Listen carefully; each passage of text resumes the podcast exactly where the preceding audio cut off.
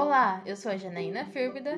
Olá, eu sou a Mariana da Silva Garcia. Somos acadêmicas da Universidade Federal do Paraná, setor Palotina, do curso de licenciatura em Ciências Exatas, com habilitação em Química. Estamos cursando a disciplina de Linguagem, Leitura e Escrita no Ensino de Química, orientada pelo professor Dr. Robson Simplício de Souza. E neste podcast, iremos realizar a leitura de alguns capítulos do livro Ofício Alheio, do autor Primo Levi. Nesta semana iremos realizar a leitura do capítulo Ex-químico.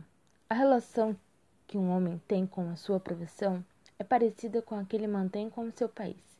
É um tanto complexa, muitas vezes ambivalente e, em geral, só é bem compreendida quando termina. Com o exílio ou a imigração, no caso do país de origem, com a aposentadoria, no caso da profissão. Abandonei a profissão de químico já faz alguns anos, mas só hoje sinto que me afastei o bastante para vê-la em sua totalidade e para compreender o quanto ela me penetrou e o quanto lhe devo. Não pretendo aludir ao fato que durante meu confinamento em Auschwitz, minha profissão salvou minha vida, nem ao razoável salário que recebi por 30 anos, nem à aposentadoria a qual tive direito. Em vez disso, gostaria de descrever outros benefícios que penso ter tido, e todos eles se referem à nova profissão a qual passei a me dedicar, ou seja, o ofício de escrever. De início, é preciso esclarecer Escrever não é propriamente uma profissão, ou ao menos para mim não deveria ser. É uma atividade criativa e, portanto, suporta mal os horários e os prazos, os compromissos com os clientes e os superiores. Entretanto, escrever é um produto, uma transformação. Quem escreve transforma as próprias experiências de maneira que elas se tornem acessíveis e bem-vindas aos clientes que as lerá. Há experiências, no sentido amplo, experiências de vida, são, portanto, uma matéria-prima. O escritor que não as possui trabalha no vazio. Acredita escrever, mas escreve páginas vazias.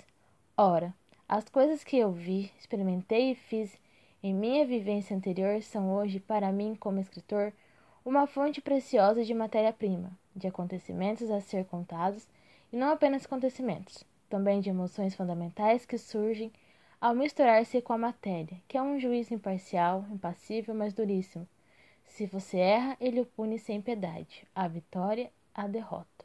Esta última é uma experiência dolorosa, mas saudável, sem a qual nos, nos tornamos adultos e responsáveis.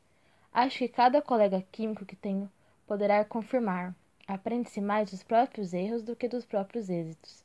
Por exemplo, formular uma hipótese explicativa, acreditar nela, apaixonar-se por ela, controlá-la.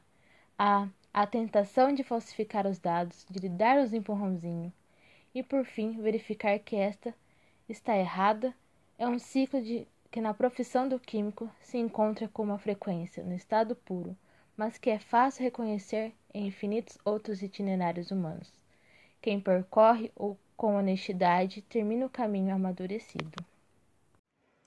Há outros benefícios, outros dons que o químico oferece ao escritor o hábito de penetrar a matéria, de querer saber sua composição e estrutura, de prever sua propriedade e seu comportamento levam ao insight, a um hábito mental de consistência e concisão, ao desejo constante de não permanecer na superfície das coisas.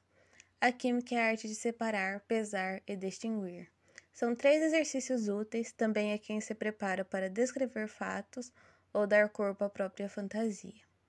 Há, enfim, um patrimônio imenso de metáforas que o escritor pode obter da química de hoje e do passado, e que quem não tenha frequentado o laboratório e a fábrica conhece apenas de modo aproximado.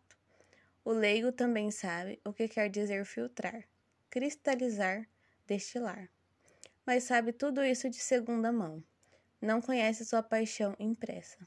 Ignora as emoções ligadas a esses gestos, não percebe seu peso simbólico mesmo apenas no plano de comparações.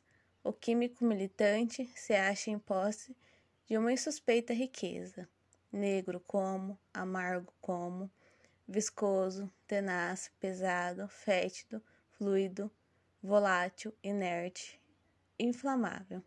São todas qualidades que o químico conhece bem, e para cada uma delas sabe escolher uma substância que a possui de modo predominante e exemplar. Eu, ex-químico, hoje acanhado e despreparado, se tivesse de entrar de novo num laboratório, sinto quase vergonha quando, em meus textos, faço uso desse repertório. Parece que me aproveito de uma vantagem ilícita quando confrontado com meus neocolegas, escritores que não tiveram uma vivência como a minha. Por todos esses motivos, quando um leitor se surpreende com o fato de que eu, químico, tenha escolhido seguir o caminho da escrita, sinto-me autorizado a lhe responder que escrevo justamente porque sou um químico. Meu velho ofício, em grande medida, se transformou no novo.